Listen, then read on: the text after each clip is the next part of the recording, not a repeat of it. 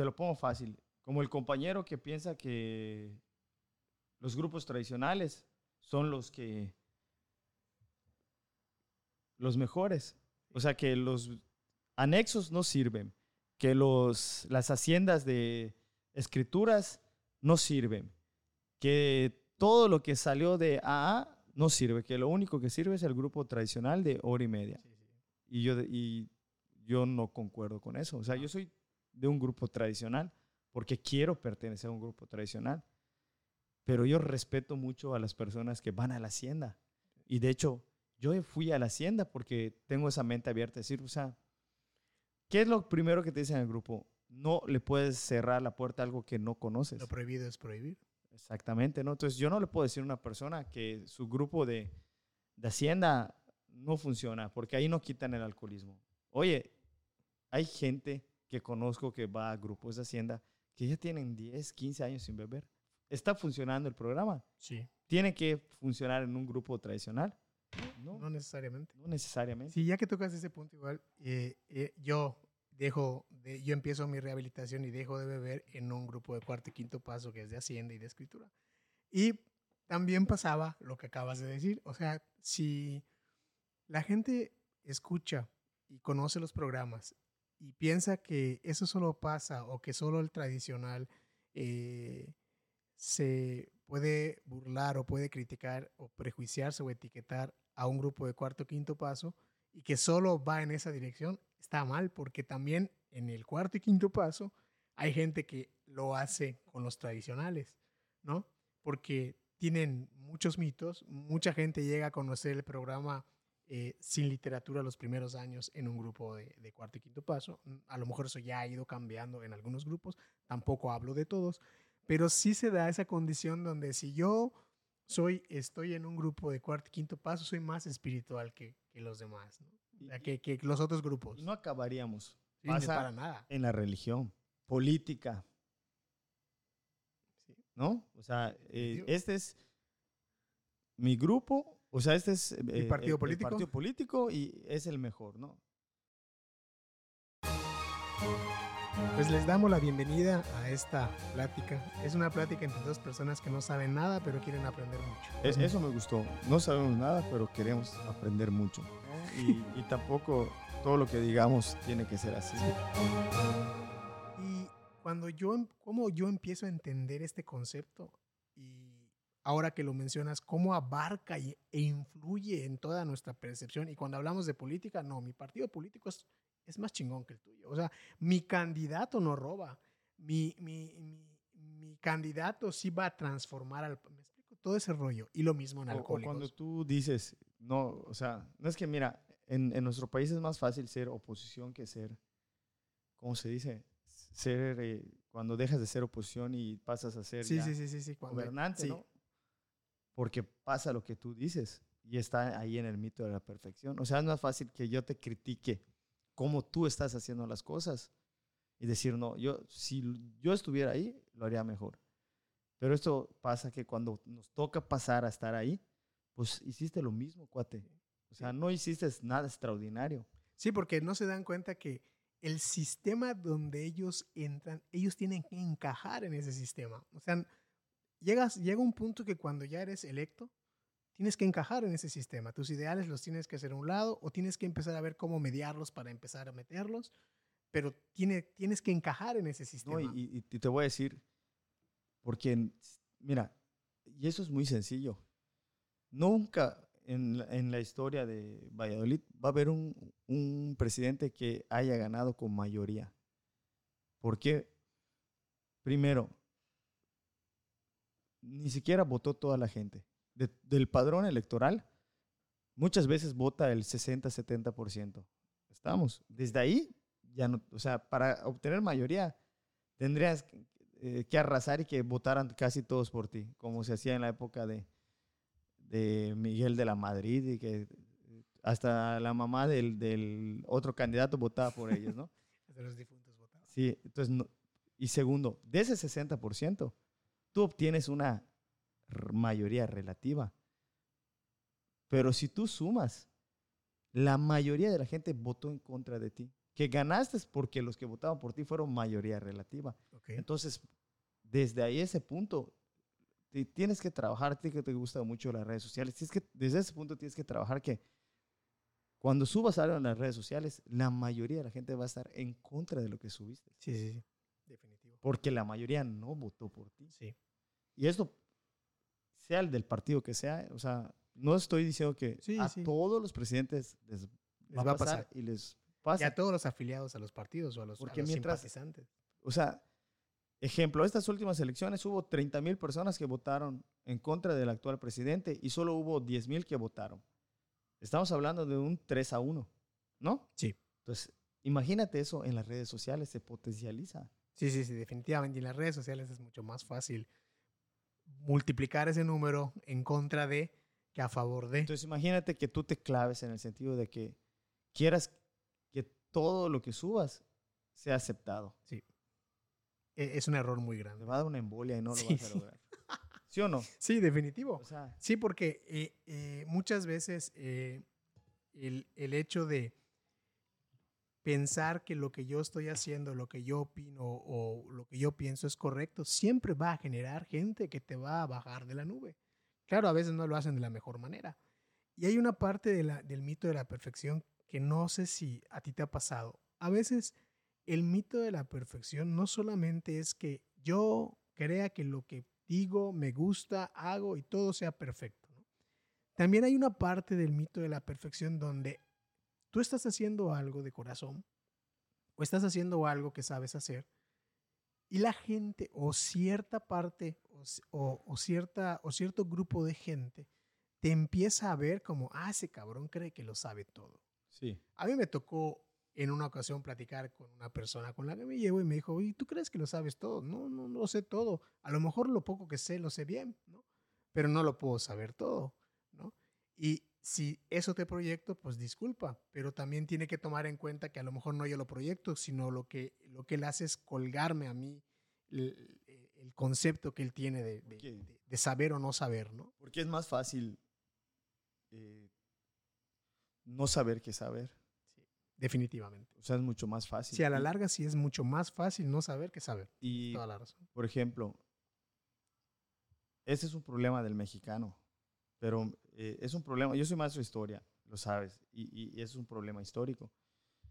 Si tú analizas por qué Estados Unidos, en cierta manera, eh, se vende bien, pasa esto que tú dices. Porque nosotros los mexicanos no nos sabemos reconocer entre nosotros. Apenas empieza a surgir alguien.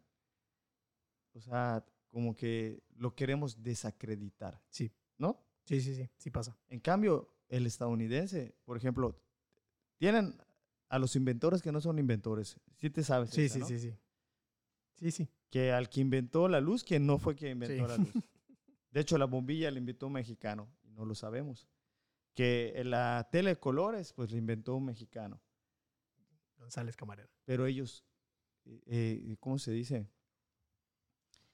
Le dan mucha publicidad, mucho reconocimiento a las personas que saben un poco más que los demás. Sí, sí. En cambio, nosotros no. ¿Qué hacemos? Los Todo desacreditamos, sí. O sea, queremos, Empezamos a- queremos mostrar eso que tú dices. Ah, eh, no es perfecto. Y le estamos buscando el mínimo error para decir, ya ves, o sea, no es perfecto. O hay, hay gente que se, que se avienta o tiene el valor de empezar a hacer algo y lo hace con lo que tiene a la mano, ¿no? Vamos a hablar de los diseñadores de moda que empezaron cuando tú y yo éramos adolescentes, empezaron en un carnaval, después empezaron a estudiar carreras técnicas. eh. Lo primero que la gente hacía es que ese cabrón no sabe ni dibujar. O cuando lo empezaba, cuando empezaban a poner, cuando hubo la primera tienda de un diseñador local que estudió diseño de moda, Es costurero. Sí, exacto. Lo empieza uno a, a- a desacreditar, le empieza a quitar valor a lo que hace. Yo soy un diseñador de moda. Es, es un costurero, es un sastre. Es una Sí. manera elegante de decir sastre. Y no, no es así. Sí, sí, sí, exacto. No es lo mismo ser sastre No. que ser diseñador de No. modas. Y, este, y empezaba a pasar eso, como eran carreras nuevas, eh, y la gente, o sea, había un fragmento de gente que tomaba eso como, ¿quién quieres ser? O sea, ¿te quieres parecer a tal? Entonces, en, nosotros crecimos en una época donde aspirar a ser a al- alguien como alguien que es famoso, vamos a hablar de un pintor. No estoy hablando de un famoso de Televisa, no estoy, no estoy hablando. Si tú aspirabas a ser tan buen pintor como lo era eh, Picasso, se burlaban de ti por eso. O sea, ¿quién te crees? ¿Picasso? O sea, ¿qué? Entonces, eso habla de que nosotros crecimos en una generación donde la educación giraba alrededor de ese tipo de argumentos. ¿No? es que, eh, vamos a ser sinceros. Eh, te voy a dar un ejemplo. Nosotros no, no basamos las cosas en, torno, y, repito lo mismo que le pasa al mexicano, no lo basamos en torno al que es mejor o al que tú dentro de ti crees que es mejor, sino que lo basamos al que es tu amigo. Ejemplo, te vas a tatuar. Pero si yo tengo afinidad con tal tatuador, yo te voy a decir, eh, oye, ¿me puedes más o menos decir dónde me puedo tatuar? ¿Quién, ¿Quién es bueno? ¿Quién es esto? Y va a haber muy pocas las personas que te digan, si quieres rostro, anda con tal. Si quieres esto, anda con tal. Porque cada uno tiene un estilo. Tiene un estilo, ¿no? Sí, sí. Y según lo que quieras, no te van a decir, este es el mejor. Porque o es su amigo o tiene una afinidad. No es que me dijeron que este, no, no, no, ese no es bueno. Eh, o sea, no, no, no te ha pasado. Sí, sí me ha pasado. O sea que...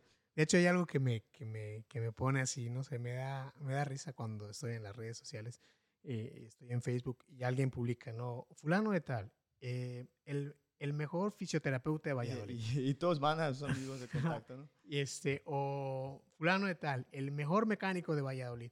Y, y dices, eso es parte del mito de la perfección, porque como yo estoy de acuerdo contigo porque somos amigos, tengo afinidad de llevar mi auto de, o de que me trates en una lesión, eh, eso es, eres el mejor, el mejor de la ciudad, ¿no?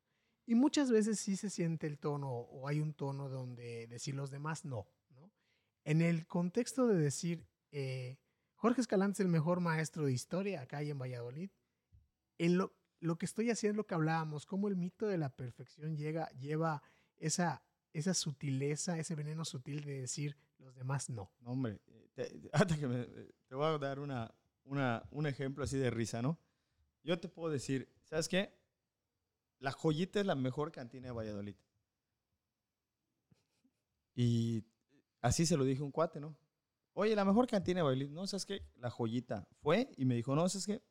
No me gustó tu cantina. ¿Qué onda? No es que no me gustó, o sea, no, no, me, no me atendieron. Tenían sus preferidos, tenían, em, me, empezó a, me empezó a decir, y yo no creo. Y le dije, vamos, el sábado vamos. Y lo llevé el sábado y nos atendieron de manera diferente porque pues yo me llevo con Tony. Y cuando salimos, ¿qué te dije? No es que no me atendieron a mí así. Lógico, porque... Tú eras de los consentidos. Ajá, o sea, pero así hay que si va al Yucateco lo van a atender porque se lleva con, el del Yucateco, y si va al otro, el, que era el Tenampa, lo van a atender porque es muy relativo. Yo, o sea, yo te puedo decir, ¿sabes qué? Eh, anda y compra tortas en tal lugar porque ahí están buenas. Pero porque cuando me ve llegar, como soy un cliente frecuente, pues tal vez le ponen un poco más de carne, ¿no? O sea, y pasa eso. Sí, sí. Tiene mucho que ver la, Sí, el trato. O sea, te digo, el mito de la perfección es esa búsqueda obsesiva de que o esa afirmación obsesiva de que todo lo que yo hago está bien, está, tengo, todo lo que hago tiene las virtudes que debe tener y que no soy corregible. O sea, si alguien quiere debatir o quiere eh, eh, opinar diferente, me está llevando la contraria. Es lo que... lo es, que es, muy normal eso, es muy normal. Y eso es lo que a veces es más difícil de hacer entender que normalizar la perfección o la búsqueda obsesiva de perfección daña mucho, porque empiezas a creer que te tienes que casar con fulano o fulana porque hacen buena pareja.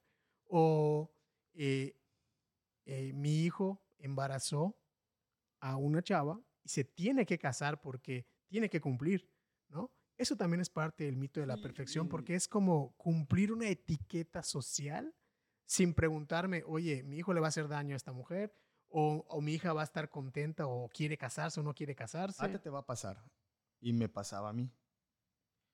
Santificamos a nuestros hijos. Así, y entre hermanos. nos pasa, o sea, que a veces piensas que hay un favorito, que aunque digas que, que dicen tus papás, no, todos son por igual, pero tú dices, no, porque pasa, y y en qué sentido te lo digo, vas con tus primos a una fiesta de la familia, ¿no? Y pasa algo entre los niños de 8, 9, 10 años, ¿no? Y hicieron esto. De seguro fue tu hijo el que empezó. Y de, o sea, mi hijo no, no, no pudo haber hecho eso, ¿me explico? Sí, sí, sí. Fueron y los agarraron robando en la, en la tiendita, que tal vez de broma o de, de, de- relajo, ¿no? Es decir, y no, eh, tu hijo fue el que lo, el cabecilla, porque nos pasó una vez, ¿no? Entonces a mí me tenían como cabecilla de todo lo malo que hacían, o sea, yo, yo era el cabecilla, ¿no? Yo- o sea, lo que pasaba, por lo travieso que era, ¿no? Era Eh, tu iniciativa. era mi iniciativa, ¿no? Cuando, o sea, y muchas veces ni yo daba la iniciativa, pero porque los papás se nos dificulta, creemos que estamos, lo que tú decías, estamos criando hijos perfectos. Sí, sí, los queremos encajar en la perfección a huevo, a huevo. Y cuando te llaman eh, a la escuela, no creo que mi hijo haya, no creo que mi hijo haya hecho eso. Algo, algo hicieron En la casa no se comporta así. O sea, esa es la, la frase típica. ¿Sí o no? Sí, sí, sí, O sea, no- sí. Hasta pones tu cara de sorpresa que mi hija hizo eso. Oye, sí, en la casa, maestra, se comporta de diferente manera. O sea, como diciéndole, o sea, Me está inventando Me está cosas. inventando. No calumnie. me explico, o sea, y me ha pasado y pasa. Entonces ahí es muy importante, pues, no porque le, le vamos creando al hijo un, un problema emocional. Sí, definitivo. Sí, lo estamos, lo estamos como. Es, un, es una manera de sobreproteger. O sea, el hecho de no creer que mi hijo sea imperfecto, de estarlo santificando, es una manera de sobreproteger. Y la sobreprotección es agresión. O sea, es violencia familiar. La, yo, yo, te puedo, yo te puedo asegurar que si nosotros reflexionamos sobre la sobreprotección, es una forma de violencia familiar. Porque si yo grito, insulto o se agrede físicamente a un niño, lo que le crea son inseguridades y miedos y a la hora de crecer afuera, pues se proyecta así. Lo mismo pasa con la sobreprotección, le creas inseguridades, les creas miedos o le creas un carácter prepotente, ¿me explico? Los vuelves agresivos. El hijo perfecto. Es, Exacto. es- es lo, lo peor. Sí, de es- ¿Por qué no eres como tu hermano? ¿Ah? Sí, sí, sí. ¿Por qué tú no eres como tu hermano? Mira, o, o como tu hermano, primo él- o tu prima. Ajá, ¿no? O sea, te Sí. ponen un, eh, un ejemplo, ¿no? ¿Por qué no eres así? Porque no. Yo soy diferente. a- no voy a ser igual a ninguna persona. No hay ni una persona igual. Y es lo que tú dices. eh, allá está, empezamos a, a- crear una enemistad entre hermanos, entre primos. ¿Por qué? Porque, o sea, ya me empieza a caer gordo con el que me están comparando. O como maestro nos pasa, güero, que tú dices, ¿por qué no son como este muchacho? Mira, él entrega todas sus tareas. O sea, a- e- esa comparación que viene con el mito de la perfección. Y el mito de la perfección igual de decir, soy papá, tengo dos hijos y o tengo tres hijas o tres hijos o dos hijos, lo que sea, ¿no? O sea, de- y dices, los, los amo por igual. Ok, eso es cierto. Un padre, una madre, yo puedo creer que ama a sus hijos por igual. Lo que es prácticamente imposible es que le den la misma atención a los dos o a los tres Así es. pero como quiero, no quiero romper ese mito de ser perfecto frente a mis hijos, digo es que los amo por igual. Y dices, les empiezo a crear una confusión porque dices, bueno, me dices que nos amas por igual, pero no me estás dando la misma atención. Otra cosa sería, a mi parecer, que te sientes, ya sabes qué, yo los amo por igual, pero tú te sales del guacal un chingo de veces, entonces le tengo que dar más atención a este, ¿no? Pero hacerlo consciente, hacerlo tácito, porque dices, eh, si es que yo los quiero por igual, no chingues, Es el que- vaso de él está más grande que el mío. Es que mira, retomando lo que tú dices del mito de la perfección, el mito de la perfección es una idea. Y te puedo hacer un ejercicio. Si yo te pregunto, oye, güero, ¿quién crees que es mejor papá? ¿El tuyo que en paz descanse o el mío? ¿Tú qué me contestarías? El mío, ¿Y yo qué crees que te contestaría? el tuyo. Entonces ahí empieza, yo eh, vuelvo perfecta a una persona que no es perfecta. Y cuando nos topamos con gente de que mi papá esto, mi papá, porque es tu papá, todo tu papá, tu papá, y te dice, si tu papá hace esta cosa, mi papá. Sí, sí, sí. No, o sea, cuando te rompen ese perfeccionismo, Sí. o sea, tú dices, porque al final tu papá no es perfecto. No, para nada. Para mí, sí, pero no es una persona perfecta. Y el problema es cuando creamos esa perfección, que pasa al revés, nosotros como hijos hacia nuestros padres y nuestros padres a nosotros como sí. hijos. O sea, fíjate que eso que dices es, está- está- es muy interesante porque eh, cuando nosotros empezamos a, a hablar de perfección, si nosotros nos atrevemos a decir en una plática social, convencional de entre amigos, que la perfección para mí es un mito y no existe, o es una ilusión, algo a lo que no quiero que mi hijo aspire, inmediatamente lo que van a pensar es que tengo una idea negativa, pesimista o una idea mediocre. Porque lo que empieza a pasar es que nos han educado a que la perfección es sinónimo de éxito, sinónimo de cosas que sí pueden sernos útiles en la vida. Y pasa algo que al momento de, de empezar yo a decir, esto no es perfecto, esto no va a ser perfecto, empiezo a mostrarme, la gente empieza a pensar que o no tengo esperanza, o no tengo fe, o soy mediocre. mira, eh, te voy a decir una cosa muy importante. Pasa mucho eso que dices y pasa al revés. Porque eh, este año fue poco complicado para mí, ¿no? En muchas cosas. Entonces, yo ah, eh, leí este libro, leí el folleto y decía, hablaba mucho de la humildad, ¿no? Para no poder ser, o sea, lo contrario de- de- del ser perfecto es ser humilde. Sí. Pero no en la palabra humildad como, eh, o sea, te voy a hablar de la palabra humildad en mi diccionario, que es eso que decía San Agustín, que tienes que aceptar que no eres perfecto. Y yo confundí esa humildad. ¿Por qué?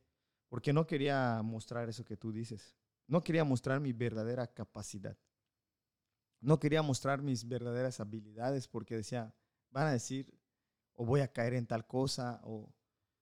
¿Sí me explico? ¿no? Sí, ¿Sí sí, sí. Entonces, Es, es como que guardamos o no queremos hacer algo que sabemos hacer porque va a haber alguien que nos va a criticar o van a pensar que lo estoy haciendo con un, con un fin que no es. No quiero tener dos trabajos porque voy a caer en el mito de la perfección de querer ser millonario, ser ambicioso. Que no voy a ser millonario, pero tener cada día más.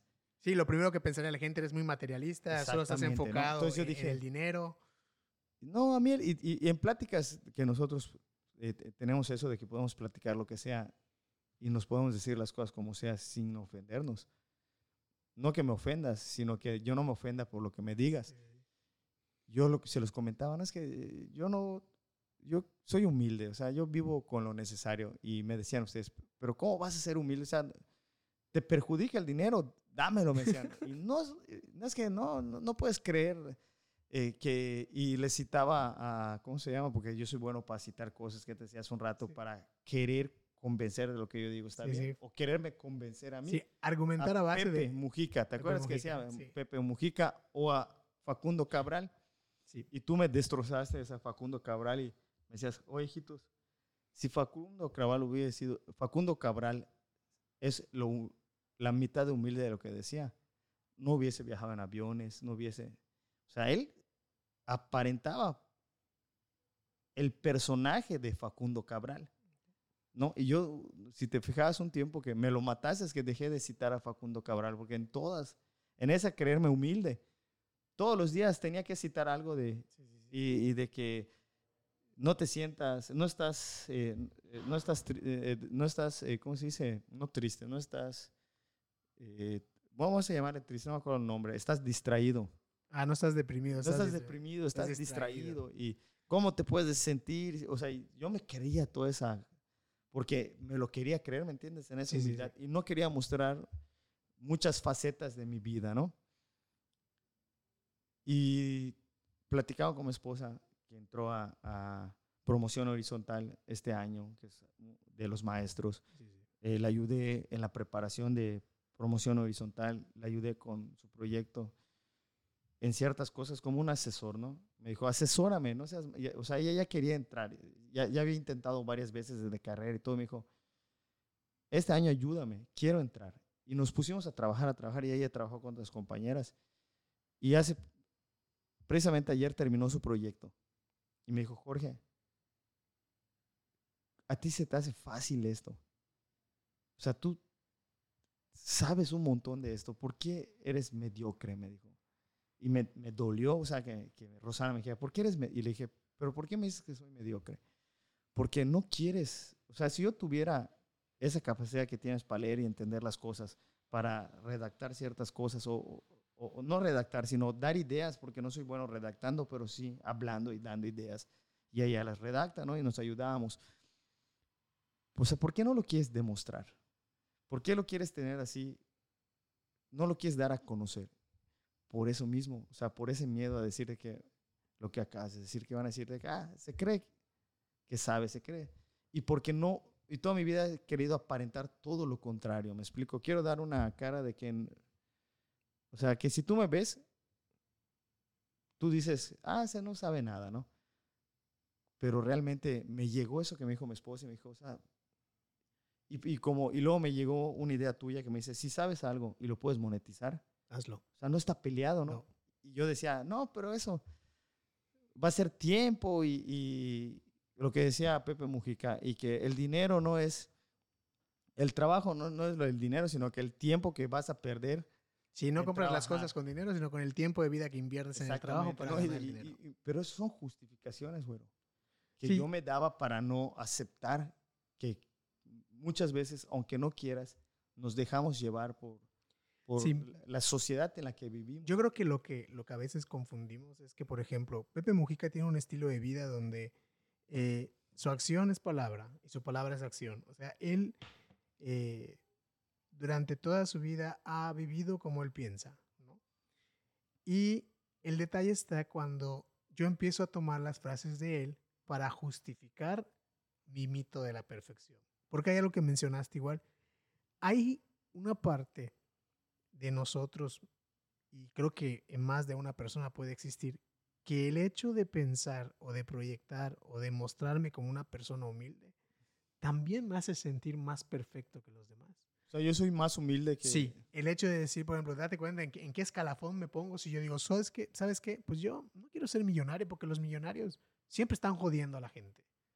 En automático estoy diciendo, ellos están mal y yo estoy bien. También es, es, es, es esa parte de, Justificas, o sea, Sí. y mira, ¿y de qué te sirve el dinero si no tienes salud? exacto, la, la, la, el- la falsa humildad es mito de la perfección. Y, y mi papá me, eh, me mató esa, esa frase que dijiste, porque yo era una frase de la que decía, le decía, ¿para qué quieres dinero si no tienes salud? Mira, este, o sea, está podrido de dinero, se está muriendo. Un decir, ¿no? Sí.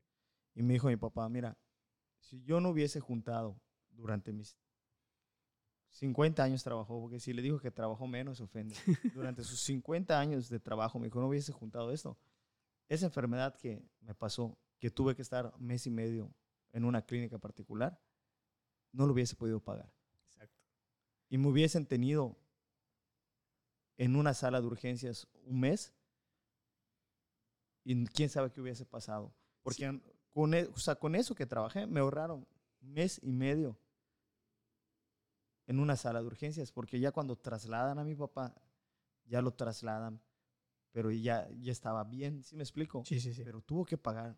eh, y muchas veces pasa eso, o sea, junto el dinero y tengo para la salud, o sea, para pagar un médico, para pagarme una dieta. Sí. Para, o sea, entonces dije, pues estoy equivocado, o sea, Sí, es eso que acabas de decir, reconocer que estamos equ- equivocados. Cuando yo he tenido que reconocer o reconozco que estoy equivocado o tengo que cambiar de opinión.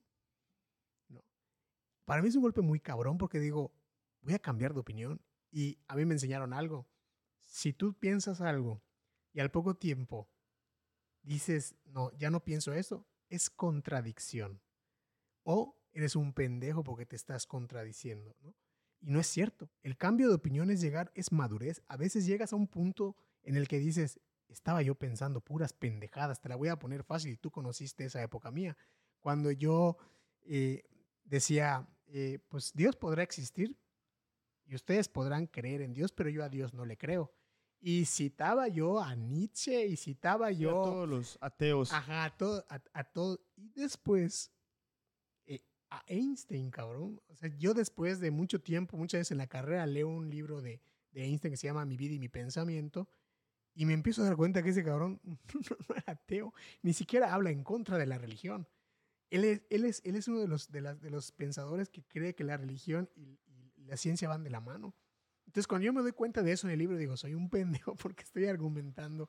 ¿Me explico? Claro, y, y pasó con, cuando tú me dijiste de que, por ejemplo, yo me retiré hace tres años de, de la política, de la opinión pública, porque hubo un tiempo que estuve muy clavado y pasaba mucho tiempo en redes sociales y hice caso a lo que decía mi grupo Alcohólicos Anónimos, de no participar en discusiones inútiles, pero entendí mal esa situación, ¿no? Y no quería ni platicar con ustedes de ese tema que son mis amigos, que con ustedes no hay ni una bronca de platicar ese tema, ¿no? Y yo escudaba y te decía, no, es que ¿qué me vas a enseñar política si yo ya estuve 15 años en la política y lo sé todo? Y sé cómo se trabaja socialmente la política y, y tú me dijiste, sí, sí lo sabes todo. Y te dije, ¿qué me, van a? ¿qué me vas a decir de política? Sé cómo se maneja. Hablando de cómo se maneja la política, ¿no? Sí, sí, sí. Y yo- ahí pasa eso, que el mito de la perfección. O sea, creer que yo ya sé todo de un tema, cuando realmente no puedes saber todo de un tema. Sí, al O final sea, de es imposible, ni los polito eh, ¿cómo se dice? Politólogos. saben todo de un tema. Mira, hace unos años, eh, yo, eh, conforme fui creciendo, me generé una personalidad muy egocéntrica, muy eh, desagradable, ¿no? Incluso para mis amigos. Y hubo un momento en el que eh, yo los reté en una práctica de las que teníamos en, en los parques, donde salíamos a sentarnos. Y era mi etapa donde eh, mi alcoholismo ya había empezado a, a- a denigrar mi- mis ideas, mi, mi capacidad de, de convivir y de relacionarme, ¿no? Y yo los reté a que me dijeran cuáles eran los defectos que ustedes veían en mí, como diciendo, dígamelos, ¿no? Dije, la verdad, pensando, me van a decir dos, tres, son tolerables, los conozco, ¿no? Llego tarde, soy impuntual, hablo, soy muy grosero, soy muy vulgar a la hora de, de hablar de ciertas cosas. Y mi asombro fue cuando ustedes empiezan a hablar de cosas que yo pensé que estaban bien y que eran perfectas en mi vida. Como por ejemplo, no tener la capacidad de escuchar. Yo me acuerdo que tú, Arnoldo, César, Chino, Fabri, cuando se sentaron frente a mí, y cada uno, como tú me empezaste a decir, es que no puedes ver más ahí de tu nariz.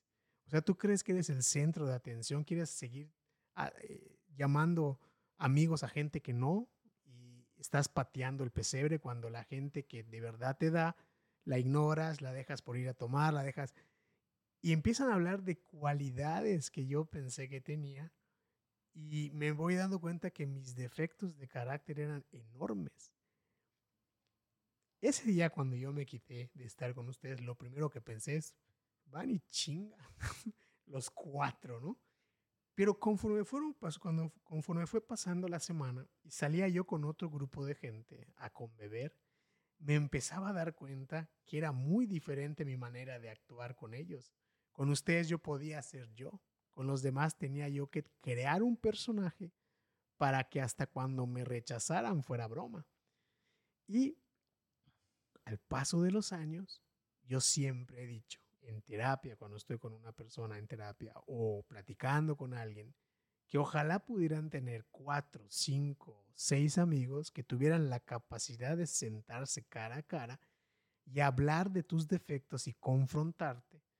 Y como dices, y tener uno mismo la capacidad de no ofenderme porque me están diciendo que no soy perfecto. Porque normalmente lo hacemos cuando se van, ¿no? Sí. Como el cuento de. ¿Cómo se llama?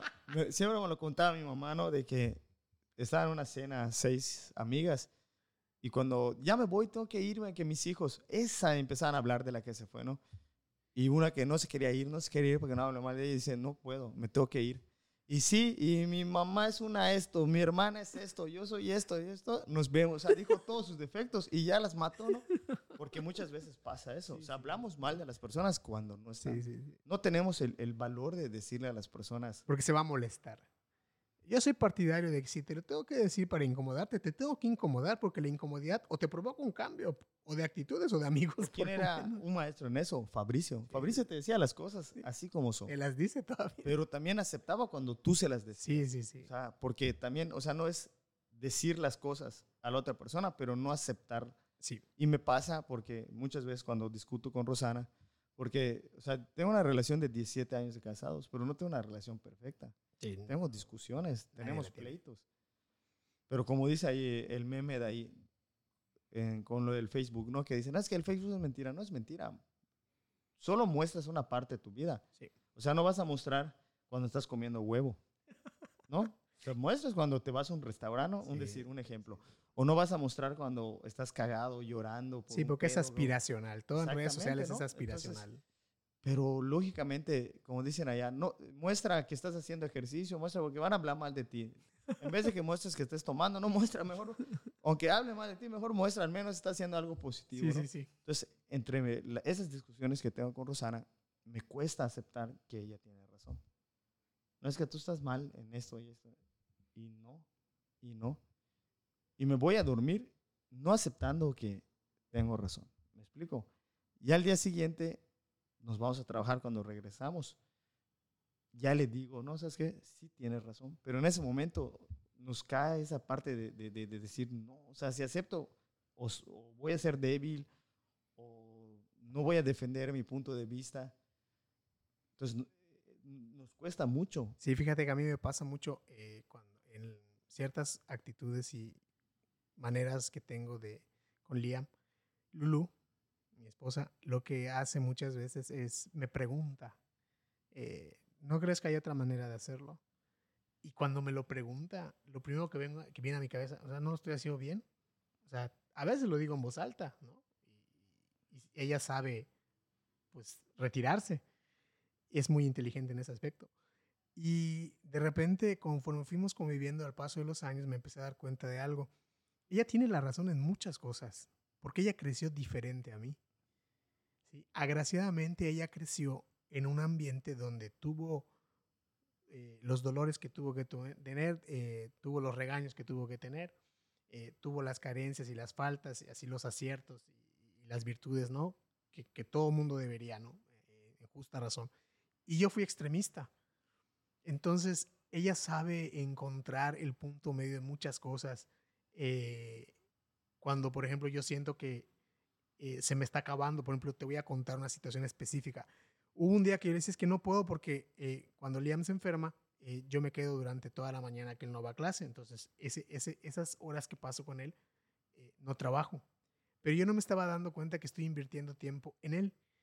Y en una ocasión yo hablaba, es que no me da tiempo, es que estoy mucho tiempo, mucho. Y un día me dijo, ¿cuánto tiempo estás con él?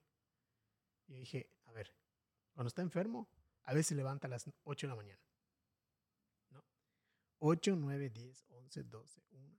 Ella llega a las 2. No es todo el tiempo, son 6 horas, 5 horas, 4 horas. Pero como yo estaba enfocado y estaba obligándome a hacer algo en ese momento, o sea, si yo pudiera estar haciendo esto, en esto, eh, a esta hora pudiera estar trabajando en esto, me empecé a cerrar pensando que todo el día, ¿me explico? Estaba yo haciendo algo y no trabajar. Entonces, cuando ella me hace la pregunta sencilla, ¿cuánto tiempo pasas con él? Y entonces, me- Jorge, me empecé a dar cuenta que me da tiempo para un chingo de cosas más y me dejo de sí, quejar. Y, y sabes qué pasa? Que ahí entra esta parte que, hablando de eso de la mito de la perfección, de lo que yo hago tiene más valor de lo que tú haces, ¿no? Sí. Ejemplo, cuando nos toca arreglar la casa a Rosana y a mí.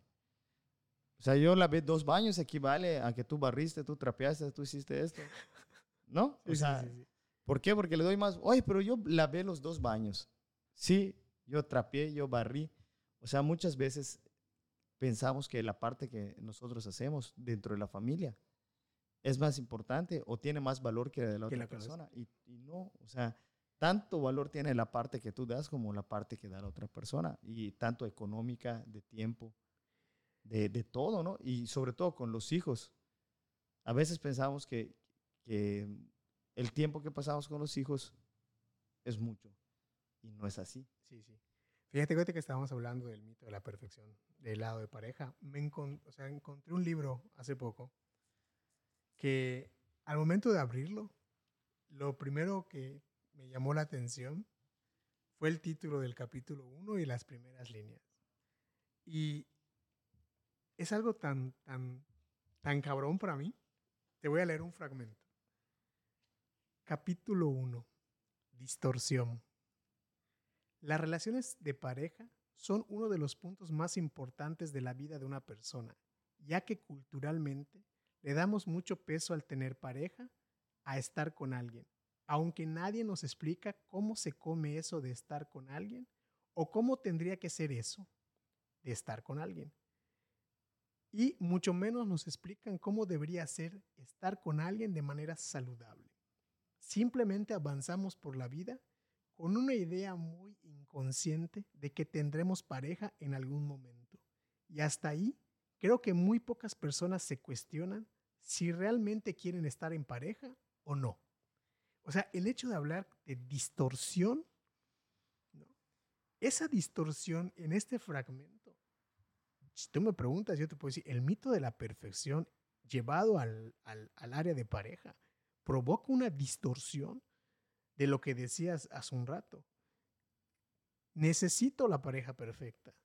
Necesito que para que seas mi pareja, seas perfecto o seas perfecta. ¿no? Si nos vamos a casar, eh, tenemos que cuidar lo que decimos, tenemos que cuidar cómo nos vemos afuera y empieza a haber un, un cuidado excesivo y una sobreprotección o un, una máscara ¿no? de pareja. Eh, cuando te divorcias dicen, oye, si se veían también, ¿por qué se divorciaron? no?" Exacto, exacto. Sí pasa. Y por ejemplo, el- una, una de las principales causas de negarse a un divorcio es el mito de la perfección. Porque imagínate tener que divorciarte es gritarle a la sociedad, tenían razón, eso estaba jodido, solo yo no me di cuenta, ¿no? Sí. Y dices, y incluso hay, eh, hay uno- una vez escuché un argumento que decía, eh, romper, divorciarse o separarse o terminar una relación en pareja es ego, es un golpe al ego, no te rompen el corazón, muchas veces lo que te rompen es el ego, porque hay gente que prefiere ver a su ex atropellado que con otro o con otra. Sí, sí, sí pasa eso y pasa mucho porque vivimos mucho de apariencias. Y hay, hay un lado donde quiero que llevemos el mito de la perfección para cerrar. En el trabajo, en las instituciones o en el trabajo, donde muchas veces eh, hay gente que se pone, entre comillas, se pone la camiseta a favor de la empresa porque quiere ser un empleado perfecto o un jefe perfecto. Yo siento que, mm, ahí tú me vas a decir porque es donde tienes más experiencia que yo, siento que los lugares donde hay sindicalizados y gente pues puesto, o sea, con otros puestos más eh, empresariales, donde la empresa pone uno y hay, a los otros pone un sindicato, eh, te topas con gente, o cuando vas al seguro social, o cuando vas a, a- cuando tienes un contacto con una institución, la falta de criterio es el resultado del mito de la perfección. Sí, es- eh, en mi caso, sí, sí, eh, sí entiendo esa parte. Pero en, en el área donde yo trabajo, ¿sabes dónde se ve esa parte del mito de la perfección? En los cursos. Los cursos. Pídele a un maestro que tome un curso. Primero, si el curso es optativo o, ¿cómo se le dice? O, o opcional, no va. ¿Para qué? ¿Para qué? Yo ya enseño de esta manera. Yo, ¿Qué me van a enseñar? No hay O- nada nuevo. O si vas al curso. Ajá. Ya vi cómo me lo quieres explicar, pero yo quiero seguir trabajando como trabajo. O sea, no, no me sirvió de nada lo que me quisiste enseñar, ¿no? O sea, ahí entra el mito de la perfección. Se da mucho en maestros. Nosotros los maestros somos muy, muy dados a que cada, libri- ¿cómo es cada maestro con su librito? Sí, Algo sí, así, sí, ¿no? sí. Algo así. Y decir que tenemos autonomía de manejar nuestras clases como queramos. Y no es así. O sea, somos el único lugar donde te pagan tu, tu ¿cómo se le dice? Tu conformismo. No, o sea, nos pagan los cursos, nos pagan nuestra preparación y la rechazamos o no vamos con esa mente abierta de decir, bueno, y más si el curso te toca darlo a un, co- un compañero, un par tuyo, ¿me entiendes? Que esté en el mismo nivel. Sí, sí, ¿qué me va a enseñar? Peor todavía, ¿no? Ok. Sí, sí, sí. Entonces, e- e- en, en- en el magisterio es complicado eso. o sea, nos Y- cuesta abrirnos a nuevas ideas, los planes y programas. O sea, ni siquiera conocemos el plan y programa, ni siquiera sabemos cómo viene, pero ya lo estamos criticando. y cuando nos lo están dando, estaba mejor el anterior. O, Sí. estaba, o, o- o esta parte, ¿no? O sea, Porque es más cómodo, ya me lo sé. y- o echarle la culpa y, y- y la CEP, ¿y, ¿y quién me va a dar el internet? ¿Y quién me va a dar esto? ¿Y quién me va a dar lo otro? O sea, empezamos a buscar pretextos de decir, o sea, adáptalo a tus necesidades y adáptalo a los recursos que tengas. Fíjate, Pero ábrete a la idea y viene la pregunta que tú dices. Sería buena que, que esa pregunta nos hagamos nosotros los maestros. ¿Será que no hay, como te decía Lulu? ¿será que no hay una mejor manera de hacerlo? Ajá, o sea, ¿será que no hay una mejor manera de dar clases de cómo la doy? O sea, ¿tú qué piensas? Que, que, no, que nosotros los maestros no tenemos una mejor manera de dar clases. Yo creo que sí. Sí, sí. Siempre va a Pero- haber una mejor manera. Tal vez nos ponemos, como tú dices, nos molestamos cuando nos hacen esa pregunta. Sí, lo primero que pienses, no o lo sea, sé. no estoy dando clases bien. Sí. Pues tal vez no. Si no, no te lo diría. ¿Sí? Y, por ejemplo, yo cuando estaba en la carrera, me tocó trabajar en una institución de salud, de gobierno. Y yo era, estaba creo que en el quinto semestre por tercera vez. Y nos llevaban para, para trabajar y para aprender y para llevar ideas nuevas a recursos humanos. Y creo que tenía yo en esa época 22 años. Y a los 22 años me di cuenta que recursos humanos es el recurso menos humano de una empresa. Porque hay una falta de criterio por siempre abrazar a la empresa porque la empresa te puede dar un incentivo, porque la, pre- la empresa te puede dar este, un premio por puntualidad. eh, y el empleado perfecto es aquel que hace que los demás cumplan sus, sus Como el obligaciones. empleado del mes. ¿no? Exacto. Y me llegó, llegué a ver casos donde la enfermera estaba pidiendo un permiso para salir en ese momento, aunque le descontaran el día, o porque su hijo se había accidentado y lo habían llevado a un hospital donde ya no trabajaba. Sí, no hay un criterio. No hay Eso- un criterio. Eso pasa mucho en esas instituciones de dices- que no. O sea, tú tienes que cumplir. O, Sí, o- exacto. o si tu mamá está mal, tú eres doctor. O sea, tú O cuando, te, cuando les correspondía, por ejemplo, un, un incremento de sueldo o, o una bonificación por algo, o cuando son empresas, eh, eh, empresas que no son gubernamentales, sino empresas particulares, donde fulano se está ganando eh, un- bono por venta, un bono por lo que sea, ¿no? un bono económico encima de su sueldo, y de repente el jefe dice, no es que faltó tal día. Y dices, pero puedo faltar ese día y además no, tuvo, no influyó en mi rendimiento para bajar. y se pasa que se vuelve competitivo. Sí, pero parecería que el jefe paga con su sueldo Ah, ese no. bono. ¿Me explico? Pero como no hay una explicación y como antiguamente todo lo que no tenía una explicación siempre se explicaba con un mito, yo lo único que puedo entender es que un jefe de esa magnitud lo único que tiene es el mito de ser perfecto para su empresa, para que nunca lo despidan, para que sea el jefe del mes o para que digan le aplaudan, ¿no? Y todos sabemos algo, ninguna empresa, No. ¿me explico? Te va a aplaudir o te va a dar algo que el resto de tu vida sea significativo para ti. La empresa se maneja por números. Sí, Y en el exacto. momento que. Mira, eh, te lo voy a poner si se escucha feo, pero te lo voy a poner conmigo. Que Dios no quiera. El día de mañana me estoy yendo a mi escuela, me accidento y muero. En mayo ya dieron mi base. Exacto. Y lo mismo va a pasar en una empresa particular. En el momento que venga un cuate más preparado que tú, y te voy a decir, le pasó a mi tío. Mi tío se entregó a su empresa por 15 o 20 años, si no me equivoco, a la corona. Por 20 años.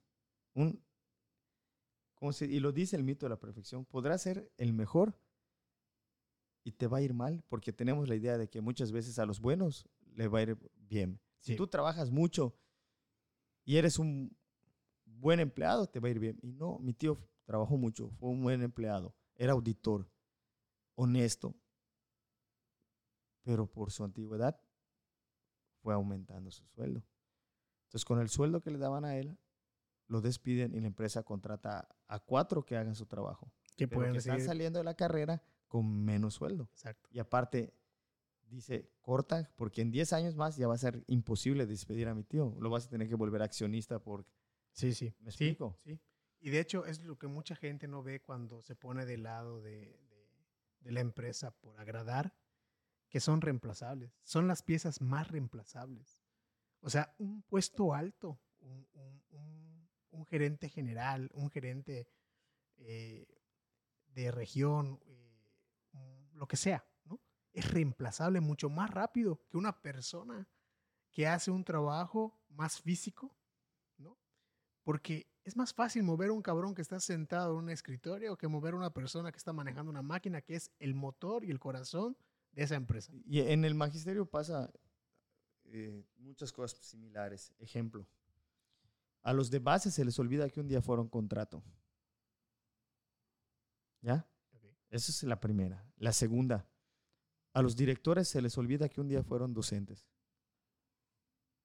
supervisores, jefes de zona, eh, cualquier puesto que ya no sea docente, que ya sea directivo, se les olvida que fueron docentes.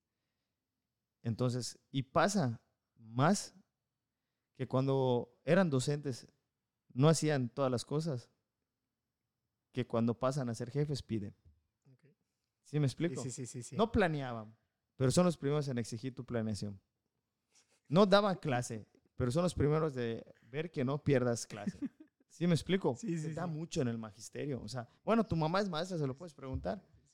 Pregúntaselo a tu y vas a ver qué te va a decir. Sí, sí, es, es algo impresionante porque es eso, de que yo no fui a lo mejor eh, un buen empleado, pero quiero ser el jefe perfecto, quiero ser el director perfecto, ¿no?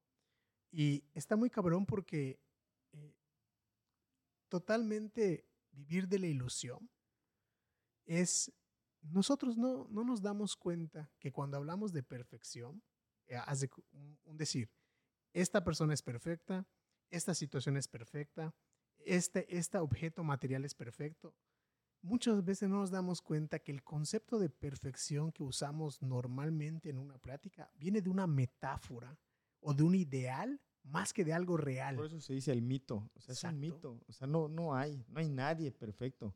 Y, y, no hay nadie que haga todas las cosas, haga todas las cosas de manera correcta. Y yo, ya para, para terminar, te puedo compartir qué fue el aprendizaje que me dio este tema del mito de la perfección cuando llega a mi vida.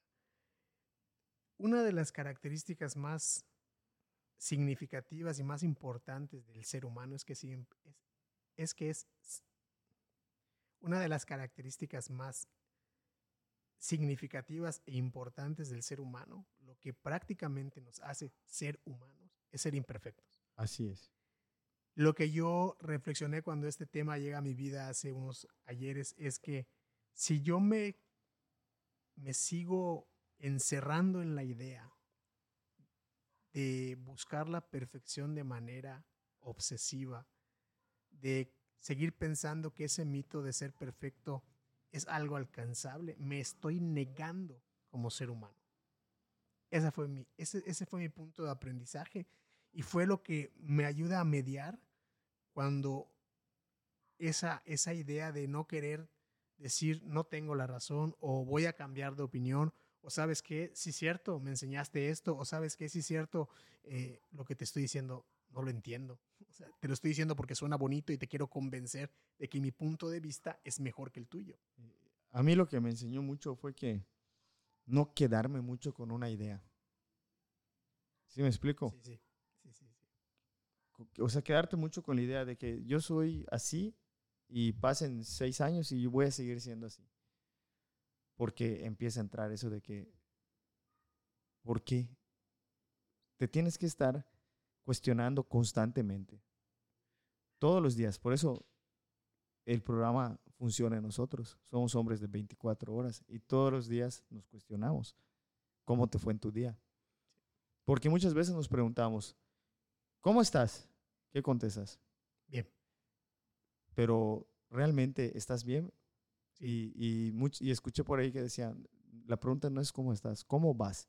Porque en Alcohólicos Anónimos esa es la pregunta. En Alcohólicos Anónimos no te preguntan, ¿cómo estás? No. Porque ya saben que estás. ¿Me explico? Y cuando dicen bien, como los peor campechanos, es que estás dado en la madre. Entonces, allá es cómo va tu día. No sé si, ¿cómo va tu día? Sí. Entonces, se me olvida a veces eso, William. Decir, ¿cómo van tus ideas? O sea, ¿cómo vas? ¿Cómo va esa manera de pensar? ¿Cómo va tu mente alerta y receptiva? Exactamente, porque se nos olvida eso que, o sea, ¿qué nos enseñaron? Cuando tú me invitaste al- a, a la hacienda, yo era grupo tradicional, yo tenía muy presente eso y te dije, voy. ¿Por qué? Porque en el grupo nos tienen dicho mente abierta. No le puedes decir no a algo que no conoces. O sea, ¿cómo, ¿cómo le puedes decir no? Y pasa eso. ¿Cómo le puedo decir no a una idea que no conozco?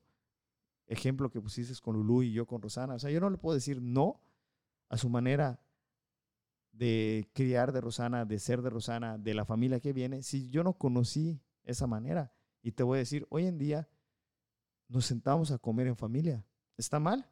No, yo no lo hacía en mi casa porque no lo conocí, porque todos teníamos Un horario diferente. un área diferente. Pero aquí que llegamos todos y a veces a mí se me olvida. Y yo llego, tengo hambre, como. Y mis hijas que ahorita llegan tarde, comen después. Pero de repente lo hacemos porque digo, es importante. Lo equilibraron. Lo o sea, hay equilibramos, un día en la semana en la que sí lo hacen porque normalmente entre semana cada quien tiene un horario diferente. Exactamente. Entonces, porque, o sea, yo no le puedo decir no a algo que no conozco. O sea, no podemos conocer todo. Ya después que lo conozcas, ya puedes dar tu opinión. Pero muchas veces antes de conocer algo ya estamos, eh, eh, ¿cómo se dice?, predispuestos a no. A no aceptarlo. Entonces, eso es lo que ap- aprendí, a no estar predispuesto. De realmente entender que podemos estar equivocados y no podemos.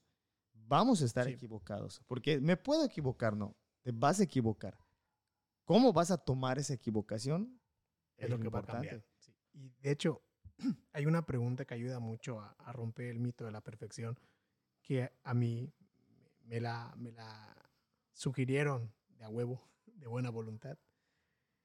La pregunta es, ¿qué es más importante? ¿Lo que eres o lo que crees que eres? Lo que soy, ¿no? O lo que creo que soy. Sí, la pregunta es, para romper el, o sea, para darte cuenta en qué punto del mito de la perfección estoy, o sea, es- está mi vida, es, me tengo que preguntar, ¿qué es más importante? ¿Lo que soy o lo que creo que soy? En cualquier momento hay un punto al que vas a llegar y vas a tener que romper con la idea de perfección de lo que haces, de lo que piensas, de lo que cuestionas y de lo que impones. que soy o lo que creo. No es que eh, la creencia es algo que, que es lo que tú acabas de decir hace un rato, es un, es un paradigma, ¿cómo se dice? O sea, porque es algo que piensas, pero, Pero en ¿cómo el, sabes que está bien, no? O sea, Pero a, eso, date a cuen- eso vas, sí, a eso te refieres. Sí, exacto. Pero date cuenta cómo empieza a, a provocar un Sí hay golpe. un, un conflicto. O Sí. sea, ahorita que me, lo, me dejó pensando, o sea, pero está, es como el, el huevo y la gallina, ¿no? Yo así lo entiendo, ¿no? Porque si te digo, es más importante lo que... ¿Y cómo sabes cómo eres? ¿No? O sea, ahorita que me lo preguntas, me crea un conflicto. Porque si te digo lo que creo, me puedes decir tú y- y cierta cosa, ¿no? Pero si te digo lo que soy, ¿y cómo sabes lo que eres? O sea, yo no puedo deci- decir cómo, o sea, puedo tener una idea de, de algo, pero no te puedo decir. Entonces, como la respuesta es exactamente del sentido que me la acabas de decir, nada es perfecto. Así es. Entonces, pues ya para, para despedirnos, ¿no? Yo creo que el tema me gustó mucho. Eh, sí fue un tema que cuando lo llegó a mi vida me choqueó. Eh, hay muchísimos libros que, que pueden ayudar a, a, a, conocer más, ¿no? Eh, yo tengo el, que, el fragmento que leí hace un momento. Soltando cadenas, dice Gabriela Rojas. Gabriela Rojas. Gabriela Rojas es una psicóloga que está especializada en acompañamiento de parejas y, de familia. Y ella en el, en el libro describe una propia fórmula que ella encontró eh, por experiencias, por las experiencias que le tocó vivir. Ella encuentra una manera de cómo salirse de relaciones tóxicas, de relaciones que están bañadas e impregnadas del mito de la perfección. Digo, con el solo nombre del primer capítulo, la palabra distorsión, Es, es, algo que jamás había leído en un libro empezando, ni de los de terror, ¿no? No, lo hemos leído en nosotros, en la literatura, dice que distorsionamos nuestra vida. Y nuestra manera de ver las cosas. Y hay otro libro que se llama Navegando en el Océano de Emociones, de Carla Gómez Escalante. Ella también es terapeuta. Y en este libro ella describe cómo con el paso de los años se da cuenta que su vida tuvo un momento en el que estuvo estructurada o tenía una visión de que todo era perfecto, lo que decías tú de mis papás son así, y cómo es el rompimiento de esa imagen perfecta y cómo influye en nuestra vida y cómo nos afecta en ese, e, e, e, ese rompimiento de la imagen perfecta de nuestros padres, pero también a lo largo del libro empieza a describir cómo ella empezó a entender y comprender esa parte. Eh, esa es, esa es la, la, literatura que yo he conocido últimamente en, en, estos años después de la pandemia. Este, eh, de hecho, Carla, Carla Gómez Escalante estudió conmigo. E, ella es, fue mi compañera en la, en la Universidad de Psicología. Y Gabriela Rojas, la, la, yo la conocí en redes sociales, pero tenemos muchos amigos en común. ¿no? ¿Son yucatecas? no, eh, Gabriela Rojas es de Oaxaca. Y Carla Gómez Escalante sí, sí es yucateca. De hecho, ella radica en Mérida este, eh, temporalmente a veces viaja y se queda en otros lados. E, ella, ella estudió, tiene una, una maestría, si no me equivoco, fuera, o una especialidad que estudió fuera del país. Y, este, y esas son las literaturas que yo, que yo este, conocí para, para poder eh, como que sacar puntos nuevos sobre el tema del mito de la perfección. ¿no? Y pues sobre todo está el, folleto ¿no? de, de, la vida emocional y el mito de la perfección, que pues muchas gracias, Jorge, por esta pues, plática. fue un gusto poder platicar contigo. Y, pues que la gente no se olvide que esta plática no, no, no, no fue perfecta. No, y, y, tampoco todo lo que digamos tiene que ser así. Sí, sí. Es, es una plática entre dos personas que no saben nada, pero quieren aprender mucho. Así es. Pues Eso me gustó. No sabemos nada, pero queremos aprender mucho. Pues muchísimas gracias, Jorge. Que te la pases bien. gracias.